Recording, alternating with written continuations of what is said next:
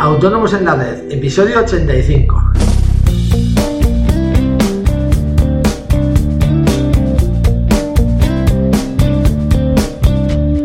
Muy buenos días a todos y bienvenidos un día más, un viernes más. Por fin es viernes, que creo recordar se llamaba la película. Hoy, 14 de enero de 2016, Autónomos en la Red, el podcast en el que hablamos de todos aquellos temas que nos interesan a los autónomos, seguros sociales, IVA, IRPF, financiación, etcétera. Hoy vamos a hablar de, un tema, bueno, eh, le he llamado al, podcast el IVA del porno, aunque en verdad, eh, como veremos más adelante, vamos a hablar de una cosa que no existe.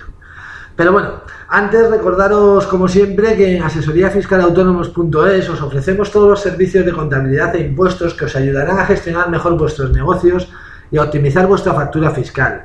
Eh, todo ello de una manera muy sencilla y a unos precios realmente competitivos. Toda la información la tenéis en nuestra web, os repito, asesoríafiscalautónomos.es. Cualquier duda que tengáis, ya sea una duda fiscal, dudas sobre nuestros servicios, de cómo funciona, eh, sugerencias para el podcast, podéis enviármelas a través del formulario de contacto de la página y os las responderé bien de manera personal por email o, por qué no, con un podcast sobre el tema. Bueno, vamos al tema. Eh, ayer, eh, dando una vuelta por Facebook, eh, me volví a encontrar con un tema que yo creí que, ya se había olvidado, que bueno, básicamente venía a decir que el gobierno cobra menos IVA al porno que a la cultura. Y la verdad es que es un tema que, que me sienta muy mal, porque para poder criticar a este gobierno en temas de economía tenemos miles de razones, sin ir más lejos la subida que hicieron según llegaron al poder, del IRPF, perdón, para tener que andar con mentiras o tal vez medias verdades. Bueno, para poneros un poco de antecedentes, todo este tema viene eh, porque una compañía de teatro decidió, como protesta, vamos a decir, eh, editar una revista porno y con ella regalar entradas por el teatro. Porque decían que con la revista porno se pagaba un 4% de IVA y sin embargo el teatro pagaba el 21%. Para colmo, eh, Rosa Díez, en el debate de Estado de la Nación que, hubo después, eh, sacó este tema a colación. Y no creo que Rosa Díez lo sacase mm, de con mala intención, sino más bien con desconocimiento, lo cual en el fondo no sé si es más grave, ¿no? Pero bueno, en principio, eh, vamos a ver, el, el, debate se suscita en que según estas personas, y ya os digo que está muy comentado por las redes sociales y en verdad es una mentira, eh, lo que nos están diciendo es que el porno lleva un 4% y el IVA un 20%, eh, perdón, y la cultura lleva un 21%. Y eso es mentira, más que nada porque el IVA, eh, que para empezar viene, viene impuesto desde Europa por normativas europeas, no se aplica sobre, sobre el contenido, ¿vale? Sino sobre el formato.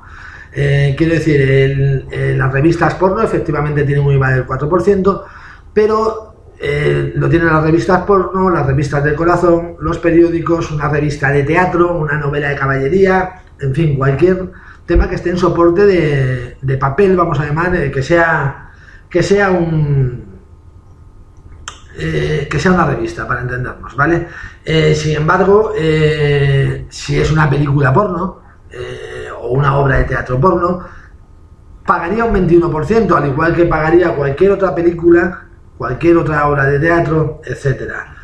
Eh, es importante saber que el IVA, eh, bueno, siempre cuando se ha dicho de las revistas, eh, las revistas pagan un 4% siempre y cuando más de, sea, menos de, un 75% de sus ingresos provengan de la publicidad, porque si más de un 75% proviene de la publicidad ya sí pagaría el 21%. Y esto es independiente de lo que se trate, como os digo, sea porno, sea una temática infantil, eh, sea una revista de actualidad económica o sea una revista de corazón. Eh, y, en el caso del cine, como os digo, igual, el 21% sea una película porno, sea una película infantil o lo que sea. En resumen, como os digo, el IVA se aplica según el soporte, no según el, contenido. O sea, no existe un IVA especial para Belén Esteban, otro para Nacho Vidal y otro para Miguel de Cervantes. Eh, todo depende el formato ¿vale? Eh, el soporte para entendernos en el que está esa temática. Eh, la verdad es que no quiero que parezca que estoy defendiendo al gobierno, porque ya os digo que hay miles de razones para criticar su política económica, pero es algo que, que la verdad es que me molesta muchísimo porque utilizando una media verdad, eh, los de siempre se encargan de hacerla viral en las redes sociales y bueno, ya sabemos cómo es este país, lo que hemos leído en Facebook o hemos visto un tweet o se ha visto en la tele va a misa, perdón, por supuesto. y nada más, solo quería dejaros clara esa idea porque no quiero que, os engañen, otra cosa es que, pensemos que está bien o mal, pero lo que sí es verdad es que no se ajusta a la realidad lo que, lo que cuenta.